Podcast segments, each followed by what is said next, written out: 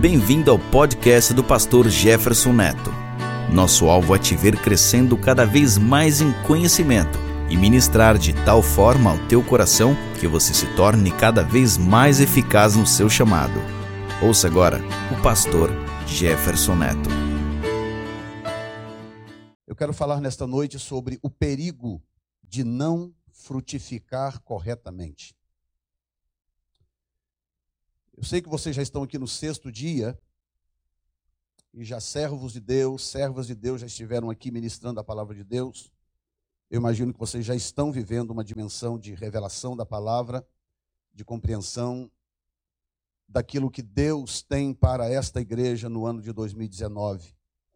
E claro que estas, estas mensagens, este, este bombardeio de revelação espiritual em 12 dias, isso não acontece todo dia, não é em qualquer lugar. E isso tem, logicamente, resultados extraordinários na vida de cada um de vocês. Portanto, eu sei que Deus já levantou pessoas aqui para falar sobre o frutificar. Certamente já pregaram sobre o que é frutificar, o que não é frutificar e etc. E nesta noite eu quero trazer um raciocínio um pouquinho diferente. Ah, muito mais voltado para o que, que acontece quando Deus nos alerta, fala conosco, nos adverte, nos orienta, envia mensageiros, profetas, para falar conosco, para nos dar a direção que nós devemos caminhar, e nós negligenciamos. A gente ouve, mas não escuta. A gente não presta atenção nas coisas que Deus está dizendo. Você sabe por que, que nós temos a Bíblia hoje? Porque o povo antigo, quando eles ouviam Deus falar, eles levavam tão a sério que eles registravam. Eles escreviam. Porque eles sabiam que era Deus falando. E às vezes Deus fala coisas conosco que parecem tão grandiosas, tão absurdas, que embora a gente diga aleluia, glória a Deus, amém, no fundo, no fundo, no fundo, lá no fundinho mesmo, nós não acreditamos muito bem que certas coisas sejam possíveis. Eu e minha esposa encontramos agora esses dias com um casal ah, que foram ovelhas nossas no Brasil. Nós pastoreamos uma igreja no Brasil, na cidade de Colatina, por ah, 10 anos. E este casal foi ovelha nossa lá. Ovelha. Eles foram ovelhas nossas lá no Brasil. E, e ele estava começando uma pequena empresa de, de, de software, de programas de computador.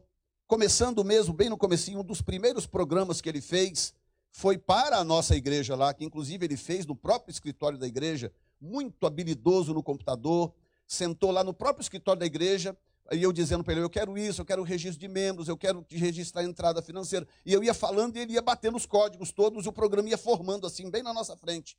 Muito inteligente, muito capaz. Mas, mas um dia, uh, um culto aparentemente normal, uma terça-feira, o, a unção profética desceu sobre mim. Eu fui lá no, no auditório, busquei ele pela mão, trouxe ele no altar, um altar maior do que esse aqui, um pouco maior do que esse aqui. E eu andava com ele pelo altar de mãos dadas. E, e a voz profética que vinha, eu, eu, declarava, eu declarava para ele da seguinte forma: Assim diz o Senhor, esta empresa que você acaba de abrir, ela será cem vezes maior do que você espera. Glória a Deus, aleluia. Quem não fica alegre com uma coisa dessa, é ou não é? E, outra coisa que você precisa entender é o seguinte: profeta que fala pelo Espírito, ele descansa. Às vezes até esquece que profetizou. Não é? A pessoa fica muito preocupada porque profetizou, tem alguma coisa errada. Porque profeta não faz cumprir profecias. Quem cumpre profecias é o Deus da profecia. E aí eles vieram de férias agora, foram parar na Flórida, passearam aqui, acolá e tal, e eles vieram aqui em cima e falaram, pastor, eu preciso pelo menos te ver por algumas horas. E nós fomos encontrá-los então no hotel, falou, pastor, eu precisava te ver, porque eu precisava te contar algo. Você lembra aquele dia assim, me pegou pela mão, o senhor andou comigo pelo hotel, e ele é muito tímido. E, e diz ele que para naquele dia para ele foi, foi meio difícil, que ele é muito tímido, não gosta de estar na frente das pessoas. E eu de mão dada com ele, falando em línguas, andando pelo altar, de mão dada, falando em línguas e profetizando e meio saia justa para ele. Ele falou: senhor lembra aquele dia? Lembra? O senhor disse para mim que a nossa empresa seria 100 vezes maior. E eu fiquei imaginando, meu Deus, 100 vezes maior? E eu pensava comigo, se o senhor me ajudar a, a, a, elevar esta empresa aí a 10 vezes o tamanho que ela tem hoje, meu Deus, já seria maravilhoso demais. Ele falando, né? E aí ele disse: Mas sabe, o senhor sabe o que aconteceu? A empresa foi crescendo, nós conquistamos em vários selos de qualidade lá do, do, da, da, na realidade do Brasil. E ele falou: E esta semana agora nós vamos voltar para o Brasil. E nós acabamos de assinar um contrato e a nossa empresa tornou-se 100 vezes maior do que quando ela começou. Você pode dar um aplauso ao Senhor? Diga comigo assim: o meu Deus não tem limites, ele é capaz de cumprir até as coisas mais absurdas. Então, guarda isso agora em mente, para você entender em que direção nós vamos caminhar. Nós vamos ler em Apocalipse capítulo 13, versículo 14 em diante. Apocalipse capítulo 13, versículo 14 em diante, que diz assim: E ao anjo da igreja que está em Laodiceia escreve: Isto diz o Amém, a testemunha fiel e verdadeira, o princípio da criação de Deus. Eu sei as tuas obras, que nem és frio nem quente. Tomara foras frio ou quente. Assim, porque és morno e não és nem frio nem quente, vomitar-te-ei da minha boca. Como dizes, rico sou e estou enriquecido, e de nada tenho falta, e não sabes que és um desgraçado, e miserável, e pobre, e cego, e nu. Aconselho-te que de mim compres ouro provado no fogo, para que te enriqueças e vestes brancas para que vistas, e não apareça a vergonha da tua nudez, e que unja os olhos com colírio para que vejas. Eu repreendo e castigo a todos quantos amo. Sê, pois, zeloso e arrepende-te. Eis que estou à porta e bato. Se alguém ouvir a minha voz e abrir a porta, entrarei em sua casa e com ele cearei e ele comigo. Ao que vencer, lhe concederei que se assente comigo no meu trono, assim como eu venci e me assentei com meu Pai no seu trono. Quem tem ouvidos, ouça o que o Espírito diz às igrejas. Diga para mim agora, vira para alguém, alguém que está do seu lado e diga: quem tem ouvidos, ouça o que o Espírito diz às igrejas.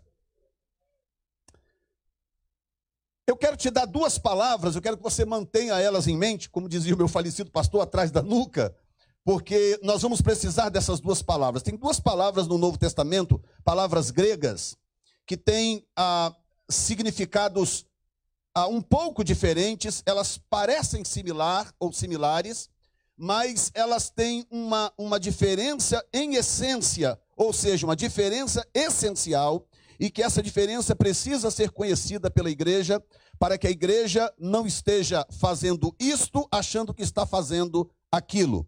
As duas palavras são carpos e ergon. A palavra carpos é a palavra que no Novo, no Novo Testamento é traduzida por fruto ou frutos.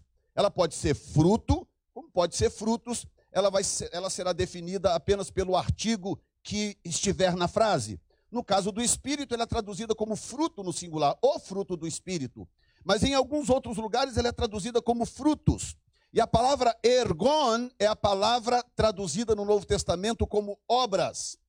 Então veja bem que quando eu falo sobre fruto e falo sobre obras, parece que eu estou falando da mesma coisa. O ato de fazer alguma coisa ou o ato de produzir coisas, elas parecem semelhantes, mas elas são essencialmente ou fundamentalmente diferente, e você vai entender por que durante ah, esse processo desta palavra. O pano de fundo é a igreja de Laodiceia. E a igreja de Laodiceia, eu costumo dizer que era uma igreja muito enigmática. A igreja de Laodiceia era uma igreja diferente, uma igreja intrigante, uma igreja com características que nenhuma outra tinha das igrejas registradas na, nas cartas do Apocalipse. Olha que coisa curiosa: a igreja de Laodiceia contém o maior número de problemas ou repreensões das sete citadas nas cartas, é a igreja que tem o maior número de defeitos, o maior número de problemas, o maior número de repreensão. Mas em contrapartida, é a igreja que tem o maior número de promessas. O Espírito de Deus me abriu o entendimento para ver algo, porque quando nós lemos a carta de, de, de Laodiceia, e é, é, quase que inevitável que meio que um, um, um, um clima meio deprê parece que cai sobre nós, porque é uma carta tão gloomy, é uma carta tão, tão obscura, com uma mensagem tão pesada, tão forte, que se nós não observarmos a carta pelos olhos do Espírito, nós perdemos a mensagem que na verdade Deus quer passar para a igreja de Laodiceia, que é profeticamente falando, a, a, em termos cronológicos, a representação da igreja do tempo do fim. A igreja desta era, a igreja deste período, é tipificada no Apocalipse pela igreja de Laodiceia. Então ela tem ao mesmo tempo o maior número de problemas, é a igreja mais problemática das sete, mas ela tem o maior número de promessas. Então há um mistério de Deus com esta igreja que ele quer que entendamos. Veja bem, a, a de Éfeso, que é a primeira igreja, ela tem como problema era seguiam a doutrina de Balaão e dos Nicolaítas. Ela só tinha esse problema. Tinha gente lá dentro da igreja que tinha tendência de seguir a doutrina de Balaão e dos, dos Nicolaítas. Eu não vou entrar em cada detalhe porque eu preciso chegar em algum lugar. E qual é a promessa que Deus fez para esta igreja? A de Éfeso: comer do maná e receber uma pedra branca. Tá bom demais, nada de ruim. Se Jesus prometeu é porque é coisa boa. E tem algo a respeito da igreja de Éfeso que me chama a atenção, sem parar muito nele, que está no versículo, capítulo 2, versículo 5, que diz: Lembra-te, pois, de onde caíste, e arrepende-te e pratica as primeiras obras, quando não brevemente a ti virei, e tirarei o seu lugar, o teu castiçal se não te arrependeres. A igreja de Éfeso, ou a carta a Éfeso, na verdade era o anjo da igreja, mas disso falaremos depois. Mas esta carta escrita para Éfeso, a primeira igreja citada na lista, uma igreja com grandes virtudes, uma igreja com boas características, não tinha muita coisa a ser repreendida. A única repreensão é que dentro dela havia pessoas que seguiam os pecados de Balaão e dos Nicolaítas. Mas Jesus faz uma promessa: boa, comer do manar escondido e receber uma pedra branca. Mas o que me chama a atenção, e aqui vai uma palavra que caiu no meu coração como revelação de Deus. Naquela época havia centenas de igrejas já plantadas em vários lugares, centenas de igrejas, igrejas muito boas, como por exemplo a igreja de Antioquia da Síria, que foi a igreja mais missionária da época, a igreja que consagrou Paulo ao ministério, Paulo e Barnabé ao ministério, e portanto a igreja responsável pelas três viagens missionárias de Paulo. Portanto, a igreja que mais plantou igrejas no tempo do Novo Testamento foi a igreja de Antioquia, mas o nome dela não aparece nas cartas. Ela não está né, entre essas sete cartas. O que, o que nos faz entender é que essa, esse, esse número sete é um número profético representativo de Deus. Escute bem. Os sete castiçais de ouro, a menorá, tem um simbolismo profético. Simboliza Cristo no centro, com as, a, a, a igreja ou o povo dele conectado a ele no centro. Portanto, as igrejas do Apocalipse estão representadas naquele castiçal. São só sete pontas. Não dá para colocar ali 20, 30, 100 igrejas. Então o que, que Jesus faz? Jesus escolhe sete igrejas, sete pastores. Pastores. Ao anjo da igreja que está em pastores. E ele pega essas sete, esses sete homens com essas sete igrejas para profeticamente representarem a igreja como um todo. Significa que é um privilégio. Sabe o que, é que significa você ter aí centenas de igrejas em toda a grande Boston, em todo o estado de Massachusetts? E dentre essas centenas de igrejas, Deus se afeiçoar a sete e usar sete dessas igrejas para uma representação profética, ocupar um lugar de honra. Diga comigo, lugar de honra. Mas agora escute bem, onde é que está o perigo? Jesus vira para a igreja de Éfeso e diz assim: Vou parafrasear agora. Eu dei para vocês um lugar de honra, Eu coloquei vocês no castiçal, onde só cabem sete. Tem centenas por aí, mas só cabem sete lá. Eu coloquei vocês lá como a primeira igreja do castiçal. Mas eu estou repreendendo vocês que há problemas aí que vocês precisam consertar. Vocês precisam produzir fruto. Vocês não estão produzindo fruto corretamente. E se vocês não se arrependerem e não consertarem, Jesus disse: Eu vou remover você do castiçal. Eu vou tirar você deste lugar de honra. Este lugar representativo espiritual que eu dei a você que é uma coisa que acontece pela graça, por amor, é um ato de misericórdia, um ato soberano do Senhor. Ele escolhe líderes e igrejas para, para funcionarem como uma espécie de, de, de tipologia representativa de regiões, de cidades, de estados, de nações e muitas vezes até no mundo inteiro. E nesta noite eu vim aqui imbuído de uma autoridade de Deus para dizer para você e para dizer para esta congregação que esta igreja está no castiçal de Jesus. Isto, ao mesmo tempo que é um privilégio, isto também é um grande peso de responsabilidade. Porque a quem muito se dá, muito se cobra. Portanto, eu entendo que Deus tenha dado esse, esse tema para vocês neste ano de 2019, porque de tanto que vocês já receberam, ao longo de tantos projetos de vida, Deus agora quer que você frutifique na mesma proporção. Você não pode mais viver como se você estivesse só recebendo. Venha mais, me dá mais, eu quero mais, outro projeto de vida, mais outro, mais outro, mais isto, mais aquilo. Não, Deus agora mandou parar, começo de 2019, para dizer: ok, agora cadê o fruto? Cadê a frutificação de tudo aquilo que eu já te dei?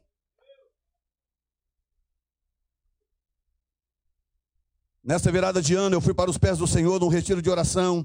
E, e, durante esse período, a única coisa que eu perguntava ao Senhor é: Senhor, Senhor, me ajude a produzir na proporção que o Senhor tem investido em mim. Eu preciso produzir na proporção que o Senhor tem investido em mim. Quem está entendendo? A igreja de Esmirna tinha um problema: contaminada por falsos judeus. Mas também tinha uma promessa: receber a coroa da vida. Tá bom? Tá bom. Não tem nada de ruim nisso. A igreja de Pérgamo tinha um problema, tolerava a doutrina de Balaão também. Mas tinha a, as promessas eram comer do maná escondido e receber uma pedra branca. Tá bom, pastor? Tá bom, promessa de Jesus é sempre coisa boa. É ou não é? A de Tiatira, a quarta igreja, tinha um problema, tolerava Jezabel. Era uma igreja que dava guarita para o espírito de Jezabel. É um espírito anti-autoridade. É um espírito de, de feminismo diabólico, anti-autoridade e anti-autoridade masculina, by the way. Mas não dá tempo de pregar sobre isso. Mas tinha uma promessa: receber poder sobre as nações. Um problema e uma promessa. A igreja de Sardes. Problema: dizia que estava viva, mas Jesus disse: Mas estás morta. Quantas igrejas por aí que acham que estão vivas, mas estão completamente mortas, porque tem de tudo, mas não tem a presença de Deus. Sabe qual é o seu maior patrimônio? IBEP Church. Esta presença de Deus que está aqui agora. É maravilhoso ter um templo bonitinho, um templo novo que está vindo, bateria de primeira, aparelhinho disso, botãozinho daquilo, violão caro, microfone, tudo isso é muito bom. Nós também estamos investindo lá, é bom, é bom. Mas escute bem: o teu patrimônio é a presença do Altíssimo. A presença do Altíssimo neste lugar torna este lugar diferente. Não é o que você tem de material, não é o que você produz de si mesmo, não. Capítulo 3, versículo 3 diz: Lembra-te, pois, olha bem, a igreja de Sardes, lembra-te, pois, do que tens recebido e ouvido e guarda-o que adianta ouvir e não guardar? O que, que adianta Deus falar comigo o ano inteiro e aquilo não produzir qualquer tipo de efeito? Quem está me ouvindo? Promessa para esta igreja: será vestida de vestes brancas. Bom também. Santidade, pureza. Aí vem a igreja modelo, a igreja de, de Filadélfia. Você ouve falar sobre as cartas do Apocalipse? Filadélfia sempre se destaca. Porque é a única igreja que não tinha repreensão. Que não tinha uma repreensão específica. Que Jesus chega e fala: olha, cuidado com isso, cuidado com aquilo, não faça isso, não faça aquilo. Não, ela não tinha repreensão. A única coisa que Jesus registra, que eu chamo, vou colocar entre aspas, de problema, é que ela tinha pouca força. Jesus diz: Eu sei que você tem pouca força. Mas ele diz, ele diz isso num contexto: você tem pouca força, mas você fez isso, isso e isso. Qual é a promessa para esta igreja modelo, esta igreja extraordinária? Será guardada da hora da tentação. A igreja de Filadélfia representa aquela igreja que, quando a grande tribulação chegar, não estará aqui mais será guardada da hora da tentação. Quem está me entendendo? Agora, vamos falar da igreja enigmática de Laodiceia. Que igreja extraordinária, que igreja fantástica. Problemas da igreja de Laodiceia. Espero que a gente tenha aqui até meia-noite, mais ou menos. Vamos começar a falar dos problemas de Laodiceia. Era morna. Número um. Número dois, estava a ponto de ser vomitada da boca de Deus. Número 3, se dizia rica, mas era desgraçada. Quatro, se dizia enriquecida, mas era miserável. Quinto, dizia que de nada tinha falta, mas era pobre, cega e nua. Uh, Jesus! Promessas Como é que Jesus é maravilhoso? Uma igreja com tantos problemas, mas uma igreja tão amada, uma igreja que tem planos tão extraordinários a seu favor. Esta noite Deus vai nos libertar, Deus vai tirar de nós a síndrome do cachorro vira-lata. Nesta noite, Ele vai remover de eu e você aquela sensação de que Deus pode usar qualquer geração, que Deus pode usar qualquer igreja, que Deus pode usar qualquer etnia, que Deus pode usar qualquer idioma, mas menos eu, menos o meu, menos a minha igreja. Nesta noite, o Espírito Santo quer que você saiba que é com você mesmo o mistério, é com você o propósito, é você que Ele quer, é você que Ele vai levantar, não tem outra pessoa. Ele não vai te enganar, ele quer que você saiba de todas as tuas falhas. Mas ele quer também que você saiba que ele tem promessas na mesma proporção.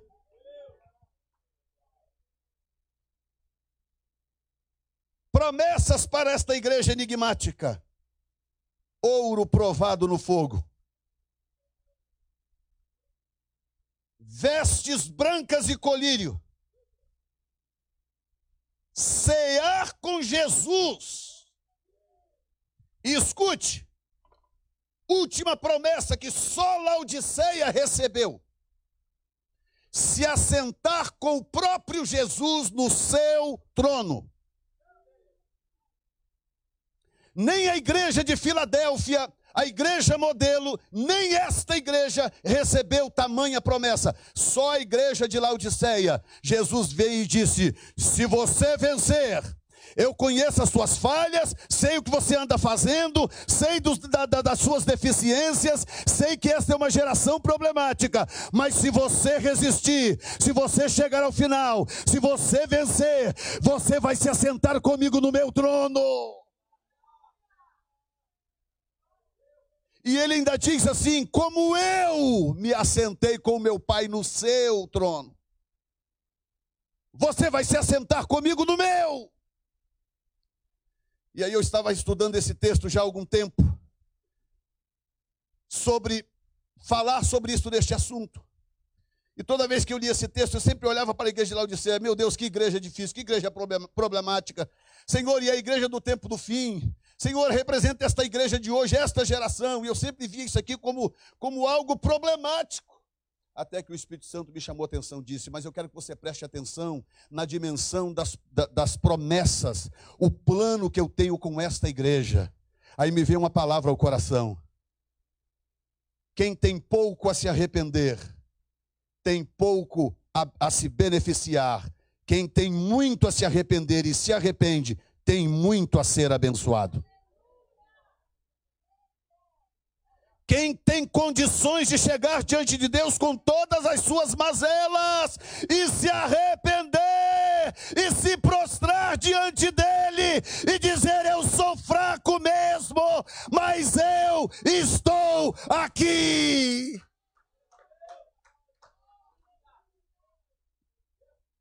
Uh!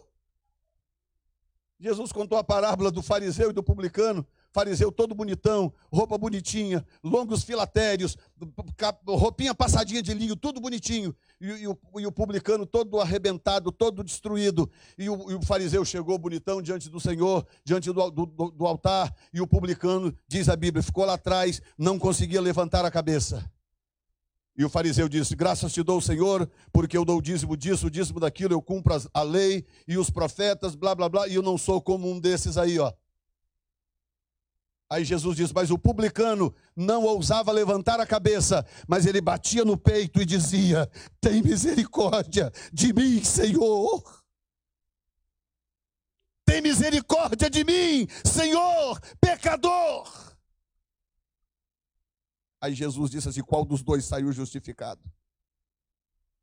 E todo mundo havia entendido a parábola, disse o publicano. E Jesus disse: Exatamente. Será que está, tem alguma coisa entrando no teu coração nesta noite? Posso ir mais fundo um pouco? A igreja de Laodiceia é a única igreja que foi advertida previamente. A única igreja das sete que foi previamente avisada, exortada e orientada foi a igreja de Laodiceia. Eu sei o que está passando pela sua cabeça aí. Meu Deus, onde que o pastor tirou essa informação? Pelo amor de Deus. Então vamos lá, Colossenses capítulo 2. Não sei se tem como jogar os textos aí. Colossenses capítulo 2, escute bem. Versículo 1. Eu vou ler três versículos, então eu vou ler rápido. Paulo escrevendo aos Colossenses, capítulo 2, versículo 1, ele diz: Sendo assim, quero que saibais quão grande combate tenho por vós, vírgula, e pelos que estão em Laodiceia, e por quantos não viram o meu rosto em carne. Paulo começa dizendo o seguinte: Olha, eu estou tendo uma batalha espiritual por você e por Laodiceia. Eu quero que vocês saibam que eu estou em guerra espiritual por vocês e pelos que estão em Laodiceia. O que, que estava acontecendo? Por que, que Paulo estava preocupado com Laodiceia? Capítulo 4, versículo 13 do mesmo Colossenses. Paulo diz assim: Pois eu lhe dou testemunho de que tem grande zelo por vós, e pelos que estão em Laodiceia, e pelos que estão em Hierápolis.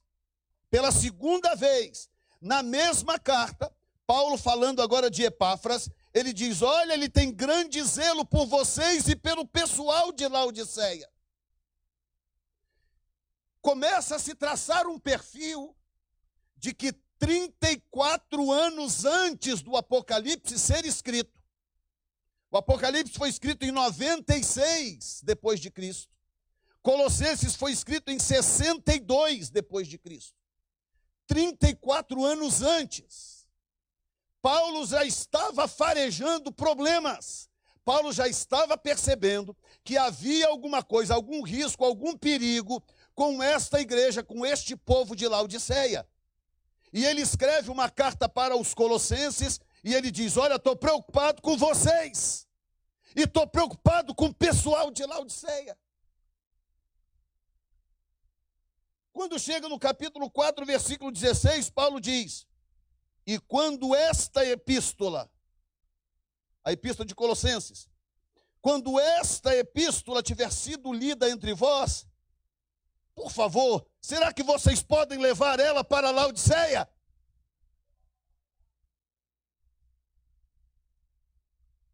Será que vocês podem compartilhar essa epístola com o pessoal de Laodiceia? Eu estou preocupado com eles. Eu preciso que eles saibam de algumas coisas que Deus tem falado comigo. Isso está no coração de Paulo. É mais ou menos o seguinte: Deus pega uma pessoa, pega um homem, pega este companheiro aqui, coloca no coração dele e diz: Eu preciso que você desafie a minha igreja a frutificar este ano de 2019, eu preciso que você ensine a igreja a frutificar. Por que, que Deus está fazendo isso em 2019? Você não sabe, mas Deus já, já conhece o seu 2039. Deus já conhece o seu 2059. Deus já sabe do seu futuro. Então Ele está te dando alertas hoje para salvar o seu amanhã. Deus está dizendo coisas hoje para você, porque Ele está preocupado como você estará amanhã. E aí Paulo diz: nós não temos uma epístola aos Laodicenses. Alguns até acham que Paulo tenha escrito uma por causa de uma expressão que está ali. Paulo diz assim: olha, manda essa carta para os laudicenses e depois leia também a que vier de lá. Então, alguns acham que há uma carta perdida de Paulo aos laudicenses, que não teria sido achada. Outros dizem, não, não, não, é porque as cartas de Paulo circulavam mesmo. Então, tinha alguma outra carta em Laodiceia que ele queria que os colossenses lessem. Independente disto, o que, que nós temos aqui? Nós temos um perfil. Nós temos Paulo, dirigido pelo Espírito, 34 anos antes, dizendo: Eu estou preocupado com o povo de Laodiceia. Eu estou orando por eles, eu estou clamando por eles. E ele diz: Grande combate eu tenho por vós e pelos de Laodiceia. Agora vamos entender por quê. Podemos ir mais fundo um cadinho? Só os mineiros responderam, porque eu falei cadinho, né? precisamos entender os propósitos da, da carta aos Colossenses. Para você entender por que, que esta carta era importante para os laudicenses. Propósito número um: nos fazer conhecer melhor a Cristo. Colossenses 2,2 diz assim: para que os seus corações sejam consolados e estejam unidos em amor, enriquecidos da plenitude da inteligência, para conhecimento do mistério de Deus, dois pontos, Cristo. Primeiro propósito da carta aos Colossenses é fazer com que eu e você conheçamos o grande mistério de Deus que se chama Cristo. E conhecer a Cristo não é apenas vir para a igreja, cantar louvores, ser batizado, ser membro da igreja, dar o dízimo. Conhecer a Cristo significa desenvolver uma relação com Ele tão próxima, tão profunda, tão íntima, que vocês dois se tornam amigos. A ponto dele falar e você ouvir entender, a ponto dele querer e você buscar satisfazer, a ponto dele reclamar e você mudar de rumo. Uma relação de intimidade. Quando a igreja começa a desejar Cristo, buscar Cristo, ansiar por Cristo, Cristo e mais ninguém. Cristo, Cristo, Cristo e Cristo. Nós vamos desenvolvendo o caráter dele, a natureza dele começa a se desenvolver em nós. E Paulo fala um pouco mais à frente desse texto. Ele fala que quando nós conhecemos o mistério de Cristo, nós desenvolvemos o vínculo do amor. Ele fala sobre o vínculo da perfeição, que é o amor. E quando você vê tantas pelejas no meio do povo de Deus, ao invés das pessoas produzirem fruto, e agora eu vou introduzir as duas palavras para você entender uma coisa: a carne não produz fruto, a carne produz obras. Por isso que o Novo Testamento tem duas palavras diferentes: ergon e carpos. Em nenhum momento do Novo Testamento a palavra carpos, que é fruto, é usado para o produto da carne. Diga comigo, carne não produz fruto, produz obras. Ergon, que é a palavra grega para obras, são coisas que fazemos ela é aplicada para a carne. Em Gálatas, por exemplo, Gálatas 5, quando a Bíblia fala sobre as obras da carne e o fruto do espírito, a Bíblia usa ergon para a carne e carpos para o espírito. Portanto, entender essa diferença é vital. Por que, pastor, que é tão importante entender essa diferença? Me dá dois minutos e eu já te explico. Segundo propósito da carta aos Colossenses, a primeira qual é mesmo? Nos fazer conhecer a Cristo. Segundo propósito da carta aos, aos Colossenses, nos ajudar a entender a nossa real identidade. No capítulo 1, versículo 18, Paulo diz que Cristo é a cabeça do corpo da igreja. Digo comigo, a cabeça do corpo da igreja. E agora, para isso, eu preciso de um ajudante. Vem cá, você, companheiro, você. Pode ser você mesmo. Estou achando você desimpedido, tranquilão. uh, Jesus. Olha o que, que Paulo diz. Ele diz que Cristo é a cabeça do corpo da igreja. Se eu vier aqui tirar um pedacinho da pele da cabeça do. Seu nome? do Ricardo, tiro aqui uma pelinha da cabeça do Ricardo, venho aqui, tiro uma pelinha do pé do Ricardo, coloco as duas pelinhas no microscópio. Qual será a diferença genética entre o pedacinho que eu tirei da cabeça e o pedacinho que eu tirei lá do pé? Hein? Mais forte? Nenhuma, zero. Zero. O DNA desta cabeça para pertencer a este corpo, tem que ser rigorosamente o mesmo DNA desse corpo. Esse corpo, esse corpo tem o mesmo tipo sanguíneo desta cabeça. Este corpo tem o mesmo DNA desta cabeça. Este corpo tem a mesma natureza desta cabeça. E Paulo vem e diz assim: Cristo é a cabeça do corpo da igreja. Por isso que eu e você somos chamados de santos, mesmo não sendo santos em nós mesmos, mas nós temos que ser, porque a cabeça, a cabeça é santa, você não pode ser profano. Por isso que nós somos chamados de reis e sacerdotes, porque a cabeça é rei, a cabeça é sacerdote, o corpo também tem que ser. Não pode haver diferença. Mesmo DNA, mesma coisa, tudo que tem no corpo tem na cabeça em forma de natureza. Você pode levantar a mão e dizer: A minha natureza é idêntica a de Cristo.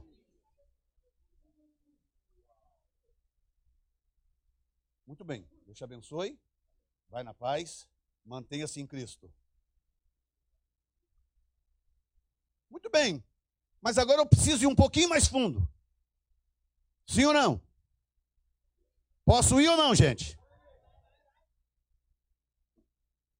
Estou nem olhando no relógio que é para eu não me perturbar.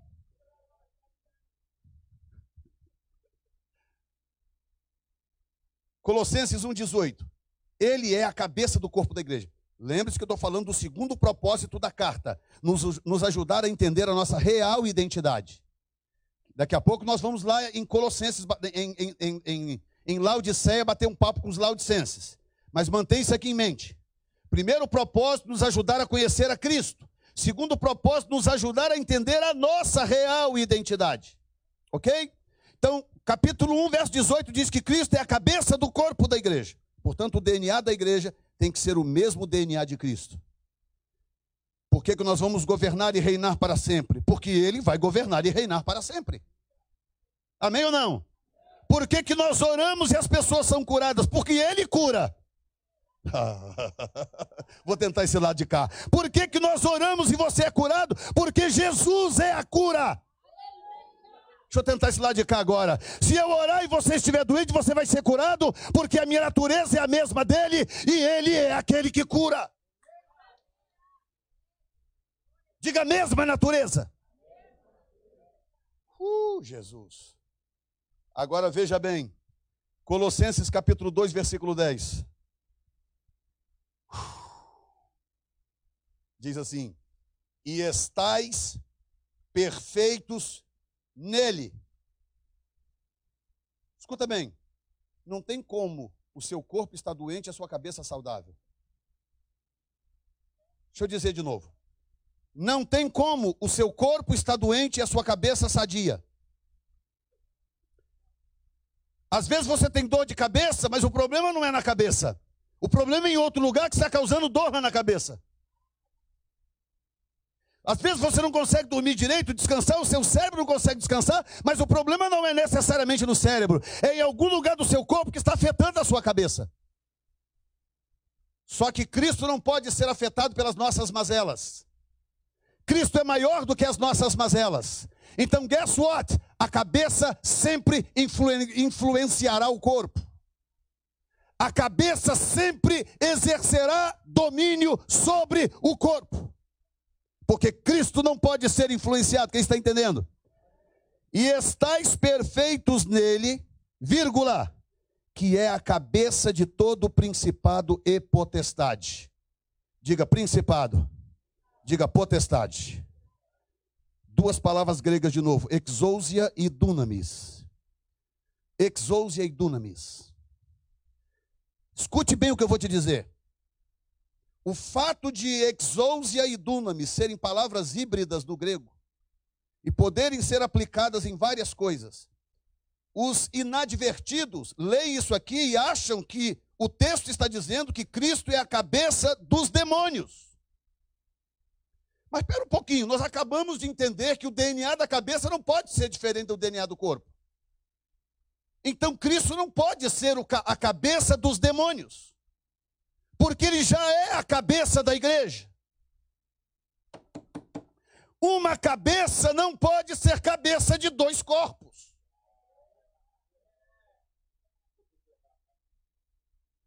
Então, o que o, o que o texto está dizendo, ready? O que o texto está dizendo é que eu e você somos principado e potestades porque nós somos a igreja e ele é o cabeça da igreja. Ok, deixa eu te ajudar a ler o B. Olha o que que diz em Isaías 55, 4. Eis que eu dei como testemunha aos povos, como príncipe e governador dos povos. Desde o Velho Testamento, que o propósito de Deus é que eu e você fôssemos príncipes e autoridades do reino. O que Paulo está dizendo é que, se nós não entendermos corretamente a nossa identidade, nós podemos produzir ergon, que são obras, mas nós nunca produziremos carpos, que são frutos. Porque a produção do fruto é o resultado direto de, um, de uma posição de autoridade no reino. Por isso que alguém falou alguma coisa que eu pensei, ih, Jesus, já pregaram a minha mensagem aqui um desses dias aí. Alguém virou e falou assim: Nós reinamos pela palavra, não é isso? Reinamos, não foi uma coisa assim que alguém falou? Nós reinamos pela palavra, e reinamos pelo poder da palavra, que é exatamente isto. O nosso instrumento de governo é a palavra, é a voz, é o que sai da nossa boca. Escute bem, um rei que está sentado sobre um trono, ele não precisa mais do que a palavra que sai da sua boca para fazer qualquer coisa acontecer em qualquer lugar do reino. Os que são subalternos ao rei, eles sim precisam de espadas, lanças, catapultas, eles, o rei não. A autoridade, o príncipe, não. Ele só precisa ter consciência do poder da palavra que sai da sua boca. Então, o que Paulo está dizendo é o seguinte: ele é o cabeça da igreja e nós somos principados e potestades. Exousia e dunamis, a mesma palavra usada em Atos 1,8, quando ele diz: E recebereis dunamis ao descer sobre vós o Espírito Santo. A mesma palavra. Um juiz não precisa mais do que a palavra, falada ou escrita. Pega uma caneta, assina, bota no papel lá. Vá na casa do João das Couve prende ele e a família inteira. Duas horas depois está o João das Couve e a família inteira presa. E o juiz não levantou um braço, não precisou nem levantar da cadeira, só pelo poder da sua palavra. Os que estão debaixo do juiz, sim, precisam de espadas, precisam disso, daquilo. O juiz não, a autoridade não, pelo poder da palavra ele governa. Tem alguém me entendendo aqui nesta noite? Então o que, que Paulo está dizendo? Paulo está dizendo o seguinte: se você quer frutificar, de fato, você precisa conhecer a sua identidade real, quem você é. Você não pode confundir a sua identidade. Você não pode sair por aí se comportando como um coitadinho, como um miserável, como um Zé Ruela, como um Roscoff. Não pode. Você precisa entender quem você é. Há poder na tua palavra. Sabe qual é a única parte do seu corpo que tem um livro inteiro na Bíblia só para falar dela? a tua língua.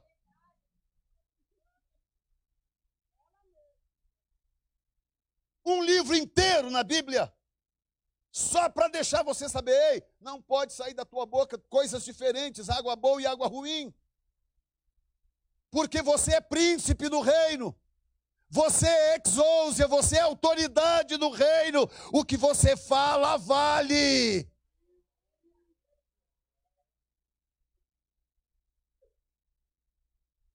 Eu estou ensinando lá para a igreja usar a palavra. Eu estou, bom, estou ensinando para eles algumas etapas: o que é orar, o que é clamar, o que é reclamar e o que é proclamar. Orar, clamar, reclamar e proclamar. Nós estamos agora na fase de ensinar a igreja o que é proclamação. Proclamação só faz quem tem, quem ocupa um lugar de autoridade.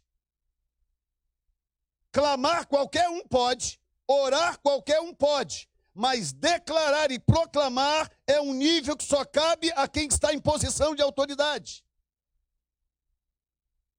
Por isso que o povo de Deus muitas vezes não consegue conquistar certas coisas, porque eles só sabem clamar e orar e clamar, e quando não dá resultado, eles reclamam. Então eles oram, clamam e reclamam.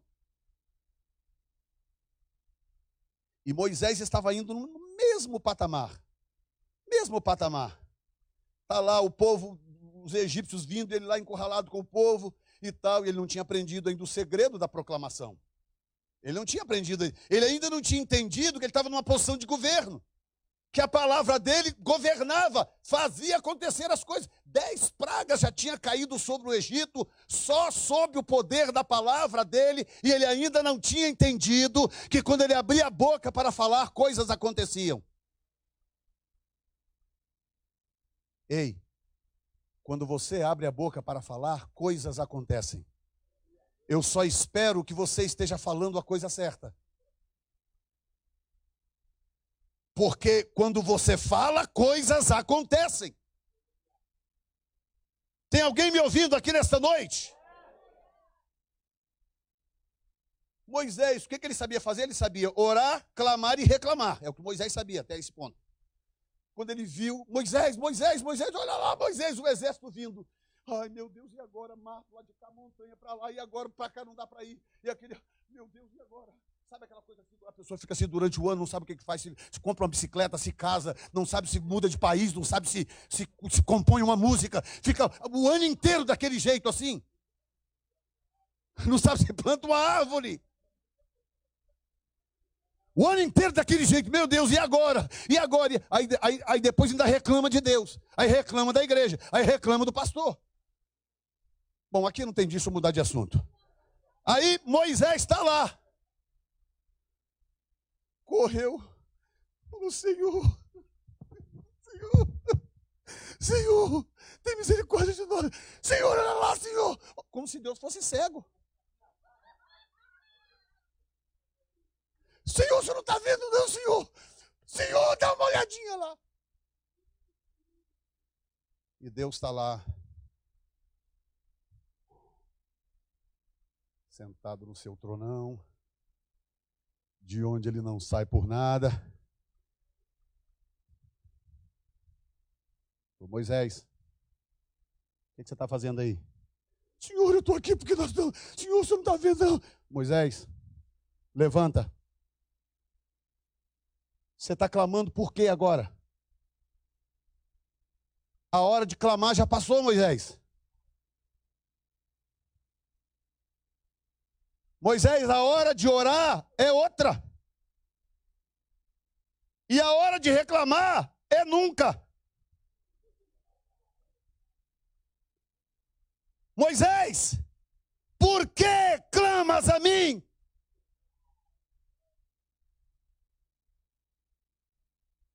Você não entendeu ainda, cabra?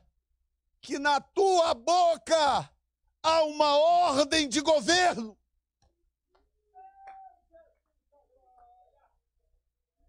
Há uma ordem de governo na tua boca.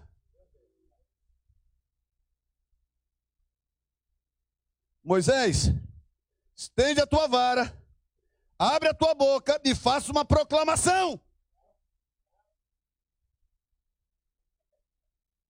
Em alta voz, Moisés. Proclame, diga ao povo para marchar.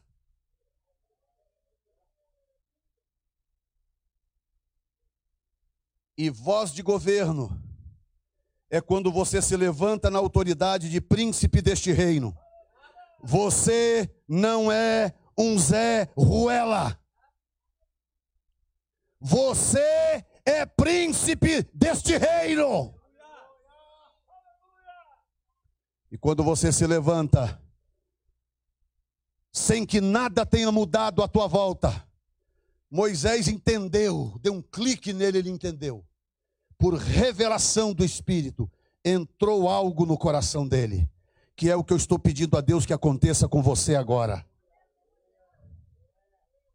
Que algo entre no teu coração e você entenda definitivamente que ao invés de ficar se lamentando e lamuriando, comece a falar como príncipe do reino.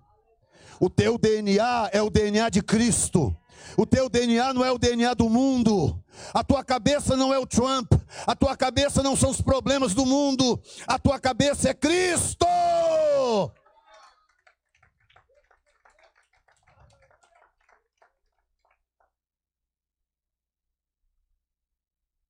Moisés falou: Ah, é, é. O mar continuava no mesmo lugar, os egípcios continuavam vindo do mesmo jeito, tudo continuava igual. Mas ele entendeu, se levantou, se colocou sobre um lugar lá, estendeu a vara e disse: Comecem a marchar. Agora escute: quem não está na mesma dimensão de quem entende esta revelação, vai olhar para você e te chamar de doido. E ó, que Moisés, ó. Marchar para onde? Se eu marcho para lá, eu morro a espada. Se eu marcho para cá, eu morro afogado. Se eu marcho para lá, eu, eu, eu, eu, eu morro tentando subir aquela montanha. Marchar para onde, maluco? Nesta noite eu estou pedindo a Deus que levante malucos deste lugar. Nesta noite eu estou pedindo que esta unção, nesta noite, que esta revelação te alcance, que Deus levante loucos, malucos aqui, capaz de dar ordens absurdas no mundo espiritual, sabendo que Deus é Deus.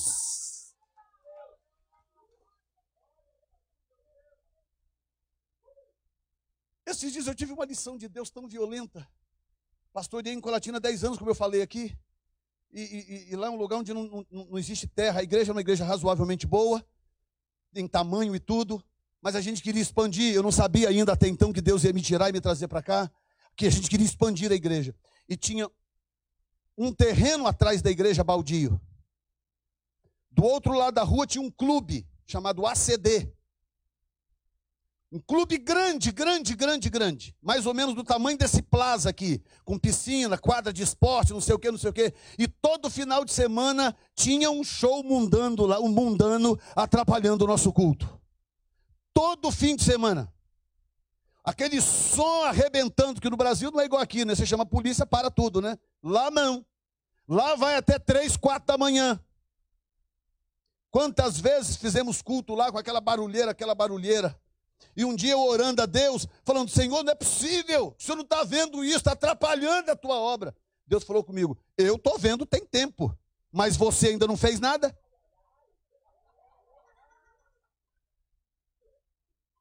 Eu falei: What? É, é em você que está a autoridade. Você tem que fazer alguma coisa. Eu falei: Ah, é? Ok. Fui lá reunir os obreiros da igreja aqueles que entendem essas loucuras. Cuidado, não arrasta atrás de você gente que não entende essas loucuras, não, que eles vão atrapalhar o negócio. Fui lá, peguei um grupo de irmãos, peguei um, um, um monte de sal, porque na, na, Bíblia, posso pregar aqui uma hora sobre isso, o que, que o sal representa na Bíblia, por que, que o diabo tentou corromper o sal. Peguei uma tigela de sal, fui lá, espalhei sal em volta do clube, andando de um lado para o outro e profetizando e dizendo: esse clube vai fechar, esse clube vai fechar, esse clube vai fechar.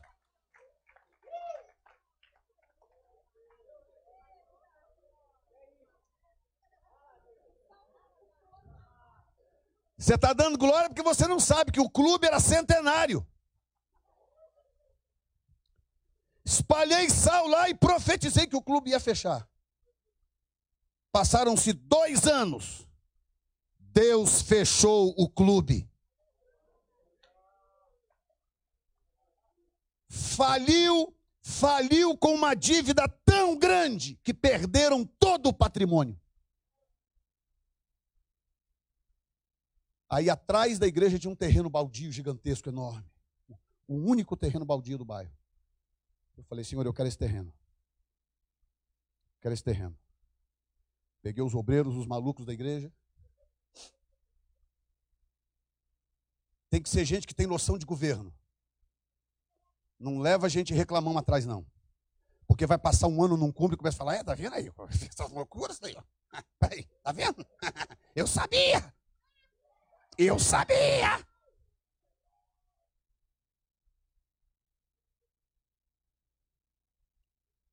Peguei os príncipes, sal, um terreno cheio de mato, um terreno baldio mesmo, cheio de mato. Fui lá, espalhei sal, falei, Senhor, eu bloqueio, porque nós não tínhamos condições de comprar o terreno, nenhuma condição financeira. Falei, Senhor, eu bloqueio a venda desse terreno, eu bloqueio aqui qualquer development, qualquer. Não sabia essa palavra na época, né? Como é que fala em português, hein? Investimento, desenvolvimento eu bloqueio qualquer investimento nesse terreno, eu bloqueio a venda desse terreno, eu bloqueio esse terreno no mundo espiritual até que nós possamos comprá-lo.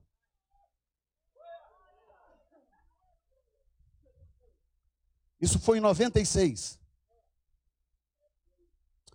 Quando chegou. Não, 96 não. Nós fiquei lá 10 anos, mudamos em 2001, 91. 91, 2, 3, 93. 3 para 4, mais ou menos. Foi quando a igreja deu um boom de crescimento. E nós, ok, 94, eu fui lá, orei bloqueei o terreno. Aí passou um, dois, três, quando chegou em 2001, Deus então revelou o propósito dele, me tirou de lá e me trouxe para cá. E eu esqueci de desbloquear o terreno.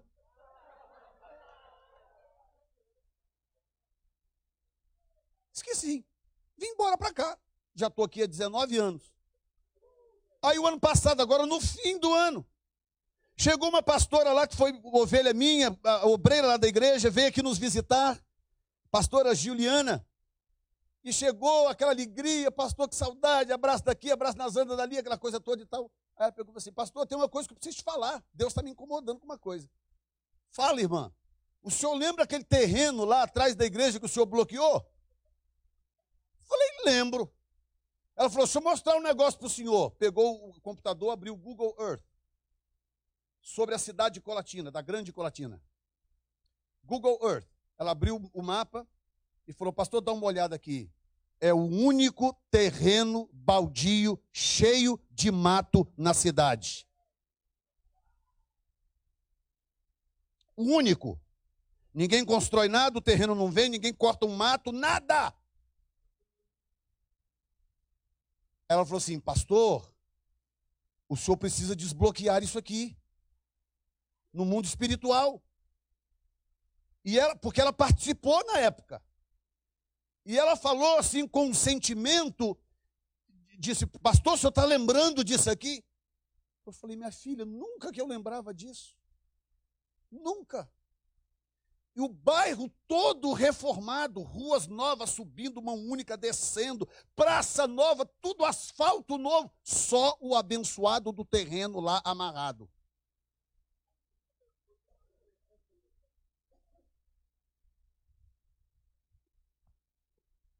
Aí estava eu e a Zandra, ela falou assim, Senhor. Aí no meu coração veio um, veio um, um sentimento, e Deus falou comigo assim: está vendo? É esta consciência que eu preciso que vocês tenham. Eu preciso que vocês tenham. O Espírito Santo começou a falar no meu coração. E eu olhei para ela e falei assim: Juliana, chama ela de Gil. Eu falei: Gil, você tem razão, minha filha.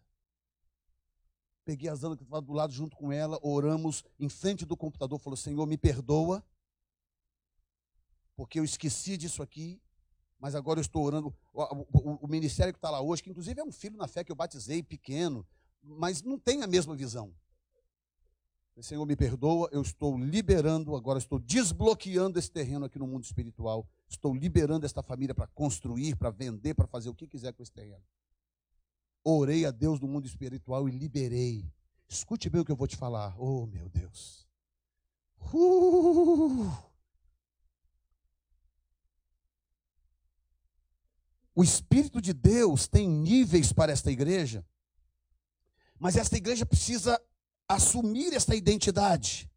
Isaías 55, 4: Eis que eu o dei como testemunha aos povos, como príncipe e governador dos povos. Isso é sério demais. Terceiro e último propósito, nos ajudar a entender a nossa real identidade. Primeiro propósito, nos ajudar a conhecer a Cristo. Segundo propósito, nos ajudar a entender a nossa. Segundo propósito, cadê? Nos ajudar a conhecer a nossa real identidade. Terceiro propósito, nos ajudar a entender o que é humildade. E agora eu preciso de dois minutos para terminar isso aqui. Quem me dá dois minutos? Dois, quatro, seis, oito, dez, doze, 14. Ok, tá ótimo.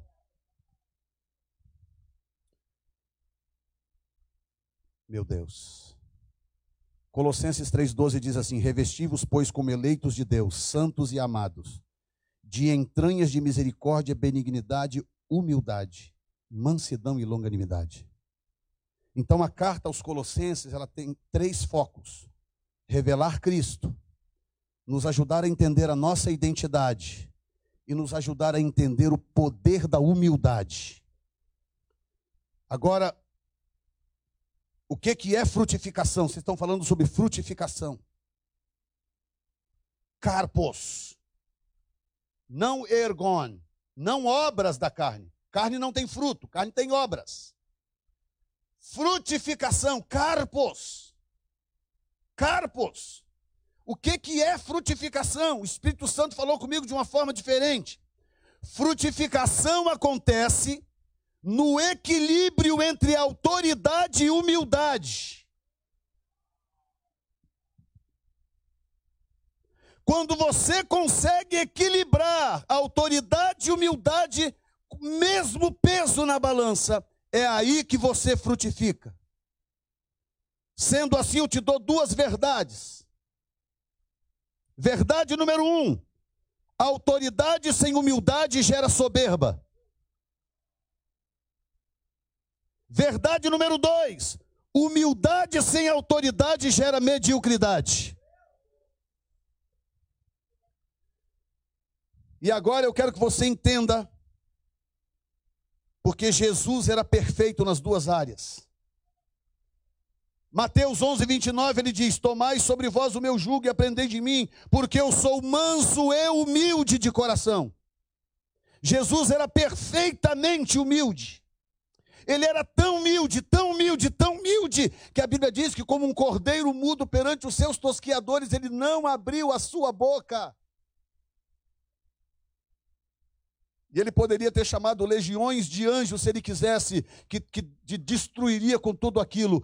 Um anjo no Velho Testamento matou 168 mil soldados. Um anjo. Jesus disse que se ele quisesse, ele poderia chamar quatro legiões de anjos. Meu irmão, você não está entendendo, a humildade dele era absoluta. O homem que tinha o poder de andar sobre as águas, flutuava. O homem que, que dominava todas as circunstâncias, o vento reconhecia a sua voz.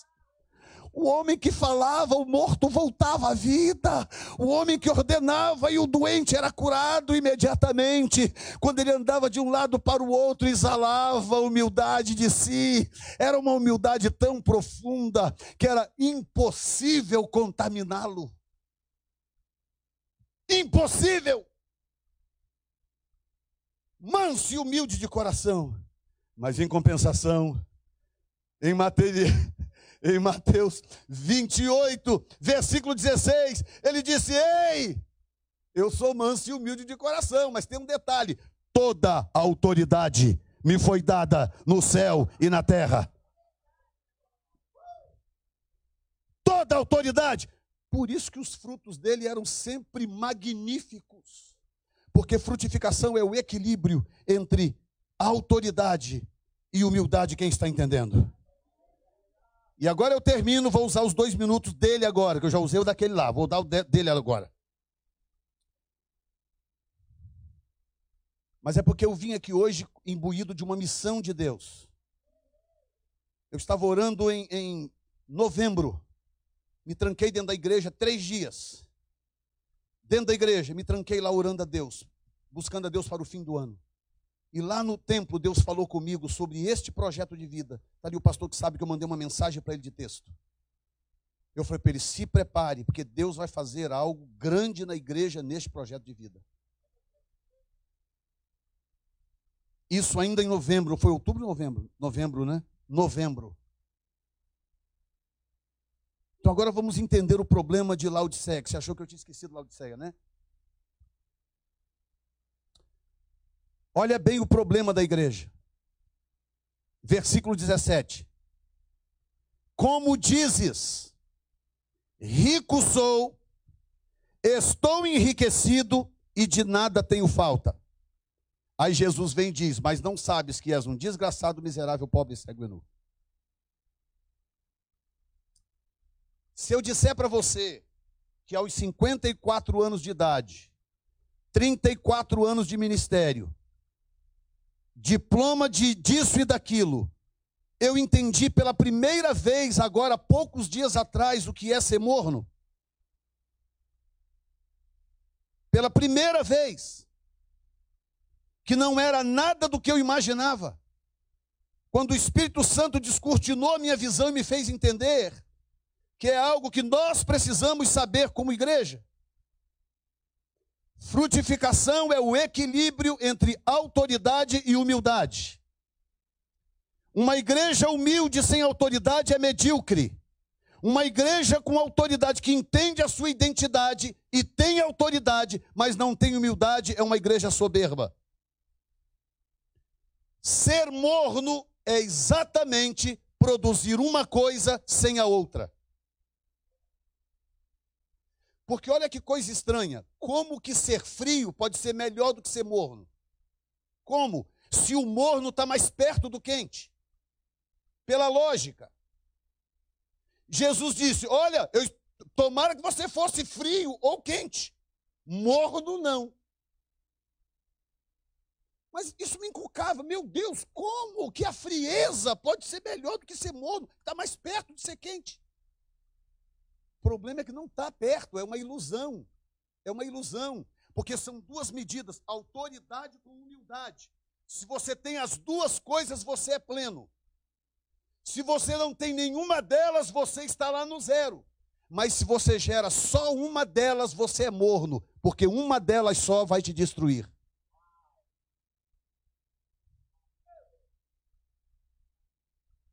E era o que estava acontecendo com Laodiceia. Escute aqui. Era exatamente por que, Paulo falou: por favor, eu estou preocupado com Laodiceia, leve essa carta lá. Porque a carta ensinava as duas coisas: autoridade, posição de governo com humildade. Manda lá esta carta. Eles receberam a carta, eles leram e eles conseguiram entender a posição de autoridade. Sabe por quê? Rico sou, estou enriquecido, de nada tenho falta. E em nenhum momento Jesus nega, diz que é mentira, que não é verdade. Eles eram mesmo ricos, eles estavam mesmo enriquecidos e eles não tinham mesmo falta de nada. Ou seja, eles alcançaram um grau de autoridade tal que eles conseguiam produzir obras. Eles conseguiam produzir ergon, mas não fruto. E é por isso que Jesus diz: Mas eu digo que você é miserável, pobre, cego e nu, porque você alcançou a autoridade e ficou soberbo, e não equilibrou isso com humildade. Deixa eu te dizer uma coisa que eu deixei para o fim de propósito, e eu digo isto diante de Deus com toda a autoridade profética que está sobre mim. Nós entramos num ano tão glorioso que Deus vai começar a fazer coisas tão sobrenaturais na igreja ao redor desta nação, que quem não entender humildade e autoridade vai se ensoberbecer e poderá ser a queda de muitos, porque Deus ama o humilde, mas ele abate o soberbo. E o que Deus quer saber, e Baptist Church, é se Ele pode derramar sobre vocês um grau de autoridade que fará com que esta igreja apareça na cidade, que, que dará a esta igreja uma autoridade nova, renovada, para curar enfermos, expelir demônios, para realizar milagres, operar na dimensão sobrenatural do Espírito, que vocês não operam hoje, mas que vão operar no nome de Jesus. O que o Espírito Santo está perguntando é: eu posso confiar em vocês?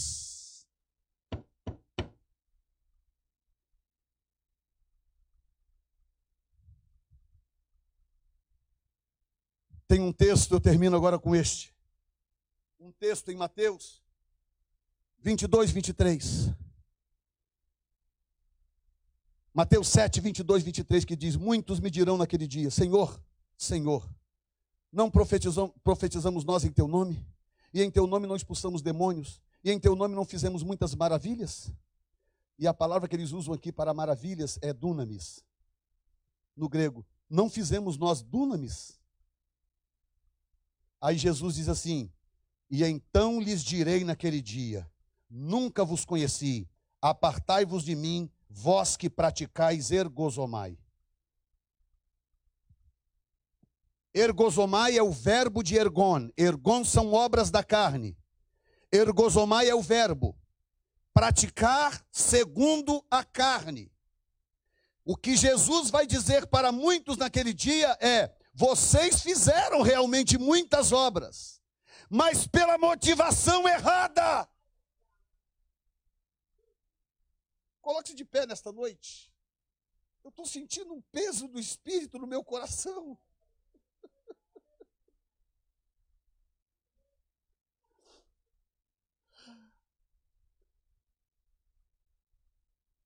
Porque Deus está a ponto de fazer coisas tão gloriosas. Ah.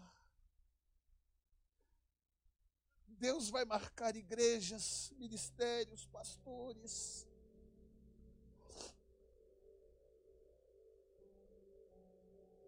Deus vai fazer alianças com pessoas. O Espírito está andando sobre a terra e procurando famintos, sedentos, homens e mulheres desejosos de uma relação profunda com Ele.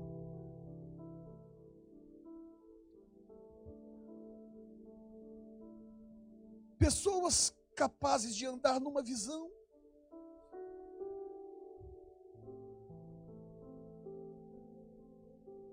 Uma coisa que eu estava lendo o texto de Laodiceia hoje, eu observei, na verdade, todas as cartas. Primeiro, a carta não é para a igreja, a carta é para o anjo. A carta não é para a igreja, a igreja não, ao anjo da igreja que está em. E tudo lá é na segunda pessoa, eu me dei conta hoje. Tudo na segunda pessoa. Eu conheço as tuas obras. Você diz, eu sou rico. Você diz, eu não tenho falta de nada. É tudo na segunda pessoa. É Jesus falando com o anjo da igreja. Com o anjo. E o Espírito Santo falou no meu coração nesta noite, lendo esse texto pela última vez. Ele disse: Ei, ei, eu, eu não consigo fazer muita coisa nas igrejas porque elas não são capazes de andar numa visão só. Uma igreja não pode ser, não pode ter várias cabeças, tem que ter uma cabeça. Tem que ter uma visão, tem que ter um propósito. E nós vivemos a geração mais enigmática da história. Eu, eu, eu ainda estou puzzled com o que o Espírito Santo me falou. Como é que o Espírito Santo pode amar uma igreja tão problemática como a igreja de Laodiceia? Como que esta igreja pode ser campeã de promessas, meu Deus?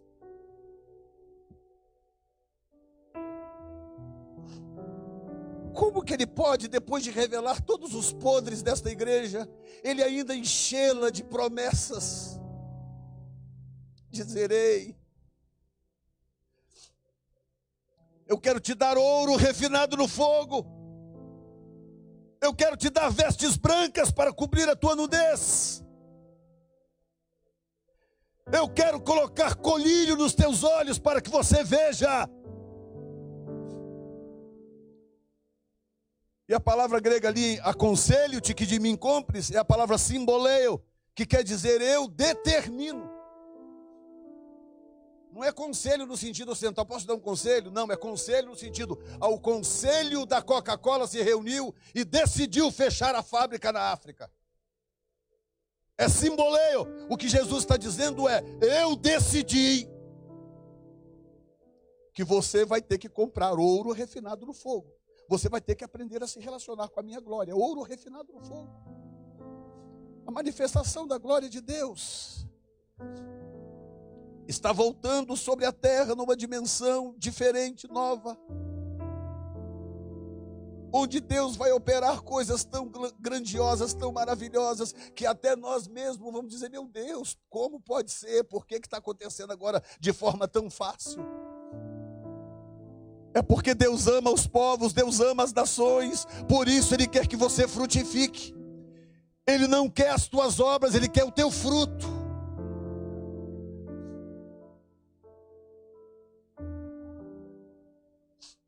A tua carne não consegue frutificar.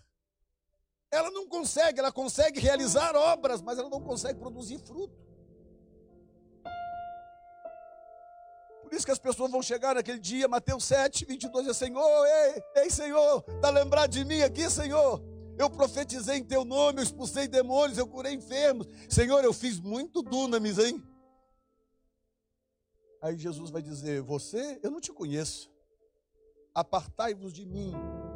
Vós, aí o grego diz: Vós que ergozomai anômia vós que praticais, vós que exercem obras com a motivação errada. Vocês que querem ir para o rádio porque querem aparecer, você que quer ser pastor porque quer ser famoso, você que quer cantar porque quer gravar um disco, a motivação está errada.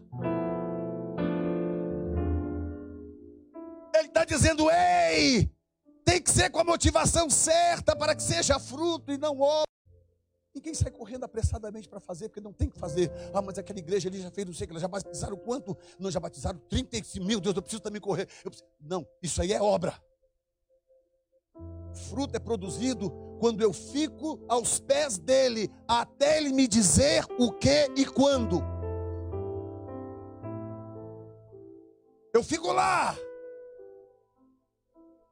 Passamos o ano inteiro e ela sabe que o meu dom é treinar gente o ano inteiro, sem fazer nada. E ela falava: Você não vai treinar os obreiros, você não vai. Eu falava: Eu, eu quero, mas eu, por alguma razão o Espírito Santo não, não, não se manifestou. Eu quero. E eu sempre, Senhor, Senhor, o ano inteiro, 2018 inteiro. E o Espírito Santo calado não me deu uma palavra. Eu falei: Pois daqui não saio, daqui não me movo. Pois foi virar o ano, foi chegar o fim de dezembro. O Espírito Santo veio e trouxe uma enxurrada de informações. Faça isto agora esse ano, faça aquilo, ah, invista em fulano, treine ciclano. E o Espírito Santo começou a trazer uma enxurrada de informações. O fruto acontece quando você assume uma posição de autoridade. É verdade. Então, então eu sou príncipe, pastor? É. Então eu sou autoridade no reino, pastor? É. Então minha palavra tem poder, pastor? Tem. Posição de autoridade. Mas numa condição de humildade. Não importa se ele vai ressuscitar mortos com você. Não importa se ele vai te usar poderosamente para levantar paralítico. Você não vai se ensoberbecer, porque a humildade não vai deixar. Haverá um espírito de quebrantamento.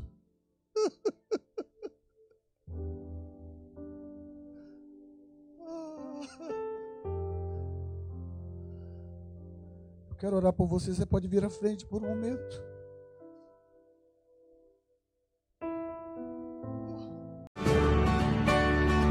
Já que você foi abençoado por este podcast, compartilhe com alguém que também precise de uma palavra de encorajamento. Deus te abençoe.